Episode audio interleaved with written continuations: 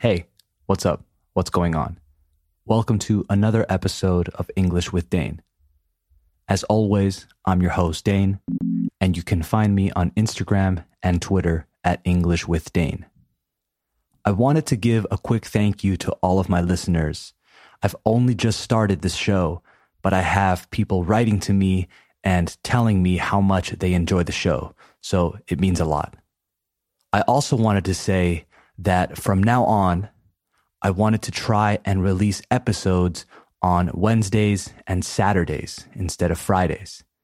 I think it might be better because Wednesday and Friday are only two days apart, and maybe this is a more viable option. So I'm going to try this for a while. Today's show is a continuation of the last show, in which I spoke about my experiences as a teacher. I spoke about how I approached my classes in an incorrect way at first, and how eventually I realized how to correct my behavior. I gave some examples on different situations and how I would handle them, and also I shared some tips for first time teachers, specifically kids teachers. I decided to split the episode into two parts and not make it one super long one because I do have a lot to say about this. So here's part two. You are listening to the 11th episode of English with Dane. Hit it.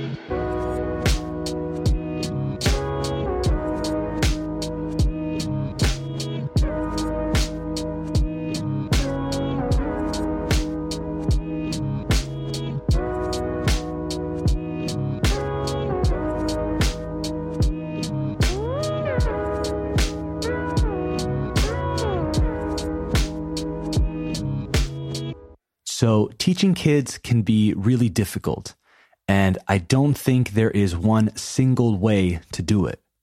So, again, I want to repeat that this is just from my perspective, things that have worked for me. So, I wanted to talk about several things today. And the first one is improvising. I think that it's really important to know what you are going to do in a class.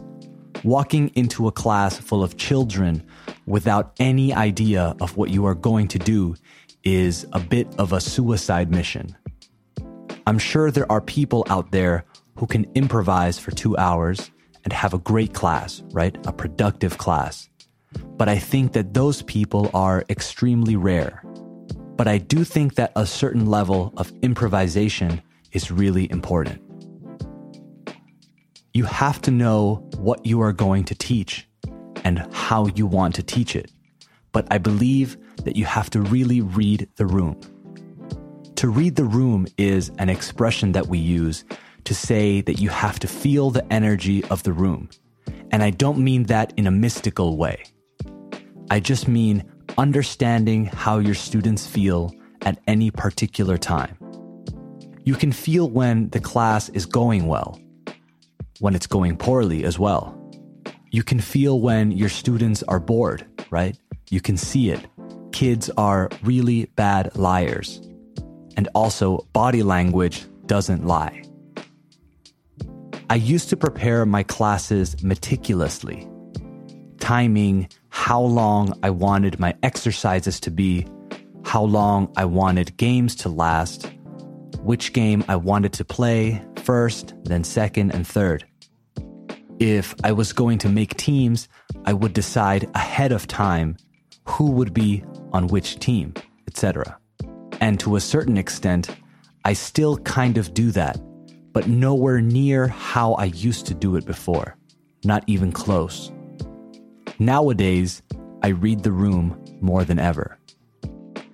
I have an idea of the activities that I want to organize and I have an idea of the games that I'm going to play. But I don't force them into my classes. I also don't force how long each game lasts, how long we take to play each game. I know I'm mentioning games a lot, but that's because I use them a lot. But I'll talk about that after this. So, what I'm saying about reading the room is that it's really important. I often start by just putting the games on the table or the things that I use for different games on the table, and then I don't talk about them. I let the children ask what we are going to play, if we are going to play this game or that game, and I don't always say yes or no. In a way, I let them decide. I don't let them decide if we play a game or not. I let them decide between games, right? And I negotiate.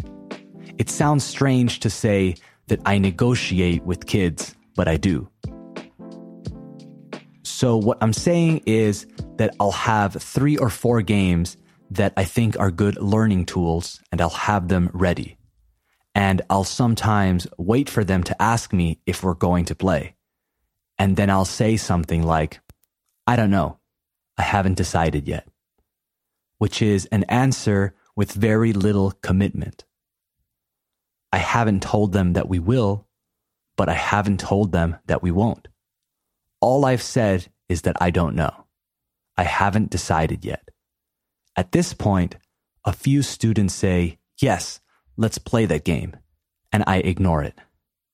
Then those students usually say it again, and then other students join them. So now I have more students wanting to play that game and I feel like it keeps spreading. And then suddenly they all want to play that game. It's a bit of a snowball effect. All I need is for one of them to be enthusiastic. And then that enthusiasm spreads. And when most of them want to play, I'll say something like, okay, we can play. And then they get excited. And then I say, but first, I want to practice something. And then we can play that game. And they usually accept. Oh, and that's another thing. I don't call things exercises or drills or work. I call it practice because I think practice sounds better to them because it makes you think of improvement. It doesn't suggest working, it suggests improvement. So then I'm doing both things that I wanted to do, even though they think I'm doing them a favor by playing the game that they want to play. I understand that it feels a bit manipulative, but I think you need to be able to manipulate your students in a way for the class to go well and for them to have fun and for them to learn. Sometimes, though, they say they don't want to play that game sometimes one of the kids says, Oh, we're going to play that game. I don't like that game. And then another one will jump in and agree. They'll say that it's a boring game, maybe, and that they don't want to play. In that case, then I'll say, No, I don't want to play that game. We might play another game, but we'll see. Now, in these situations, one of my students will usually jump in and suggest a game that they like. A game that we have played in the past, and then they'll get excited about that game instead. But again, after we practice some other things. So it's kind of a win win situation. They feel like they are choosing what we do, but in reality, I've guided them, I've led them into those choices. So I let them choose, but only from a number of things that I think will be productive for the class. So I'm talking about games a lot. I'm aware. But there's a reason for this, and it's a simple reason. It's because I play a lot of games with my students. I use games to practice different grammar related things, to practice expressions, to practice sentence structure, to practice vocabulary, to practice anything really. I think games are a great way to learn. And I know it's nothing new, but I think it's true. However, games in class can be a little bit tricky. And it's not really about the game that you play, it's about how you play it. I think you have to be careful because games can also derail your class. To derail means for something to go in a direction that you don't want it to go. So this can happen for several reasons. A common reason is that you play a game for too long. It is tempting to keep a game going or to continue playing a game because your students are having fun. However, I think this is a mistake. And the reason is that the longer a game goes on, the longer a game continues, the more likely or probable it is that your students get bored of that game. If you play a game that is really exciting and fun, and you play it for too long, they will get bored with the dynamic of the game. And then two different things happen, both negative, in my opinion.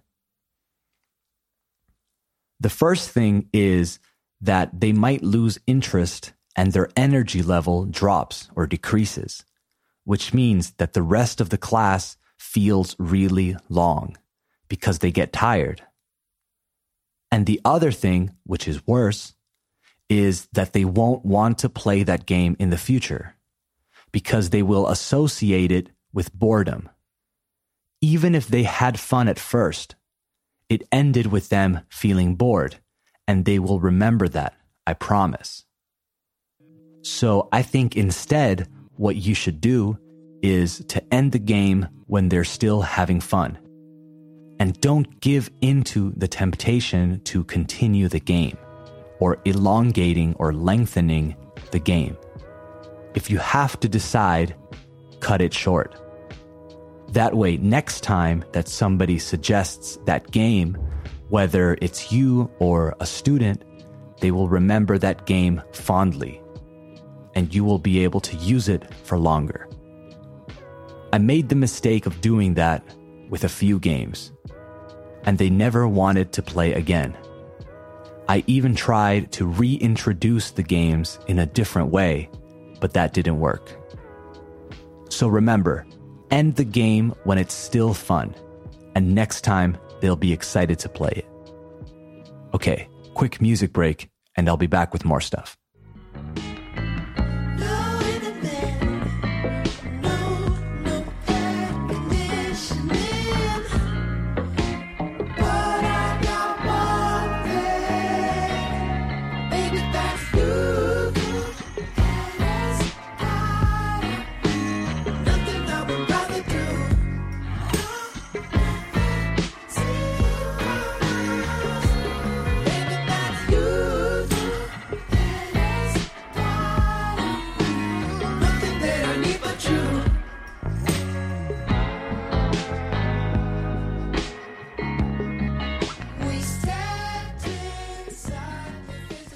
Okay, this next thing I wanted to discuss, I think is really interesting.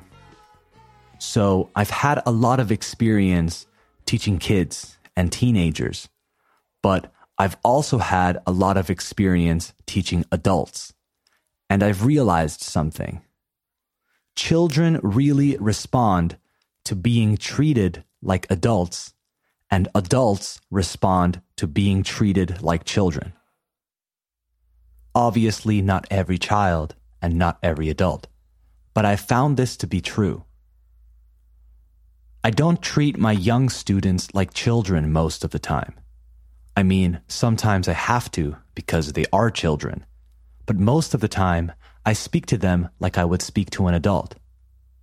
I'm not saying that I speak to them about adult topics or subjects, but what I'm trying to say is the way in which I speak to them is how you would speak to an adult. I don't give them silly explanations. I don't sugarcoat things.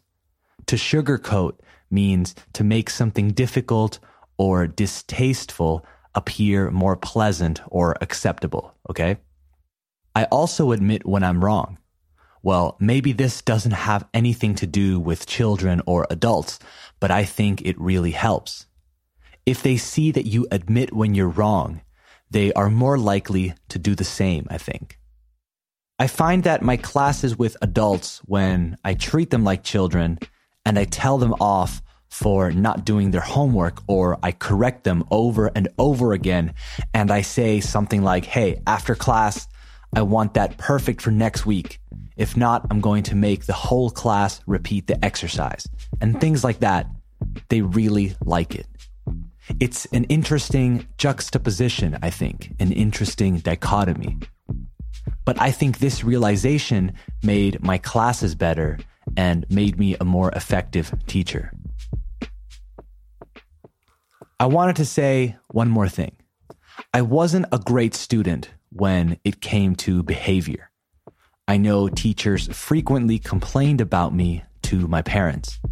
My Spanish teacher at school used to tell my mom and dad that no matter where he sat me, no matter where I was, no matter who I sat next to, I would talk. I would start conversations and distract other students. He also told my mom that I had a fingerboard that I would use in class that would drive him crazy. You might know what I'm talking about. A fingerboard is a toy, and I think kids still use them today. It's like a skateboard, but for your fingers, and you can do tricks and stuff like that. I wonder how I would have dealt with me, what I would have done if I had a kid like me in my class. And I think now that I have several years of experience, I would be able to. Not that my Spanish teacher was a bad teacher, it's just that maybe what he had to teach us was a bit boring, or at least for me. I think if I had a student like me, I would make sure that they were always entertained. I would make sure that there was always an activity that we were doing to not give enough time for chatting. That's something I do in my classes now. I try to minimize the time between activities and exercises in order to not give an opportunity to my more vocal students to get distracted. I wonder if that would have worked with me. I don't know. Okay, that's our show for today. Hope you got something from that. And stay tuned for the next episode of English with Dane, episode 12 which will come out on Wednesday. In the meantime, don't forget to support the show by subscribing on iTunes, Spotify, iVoox, or wherever you listen to me. And remember, the best way to support the show is to leave a five star rating on iTunes as well as a review. Okay, until next time, see ya.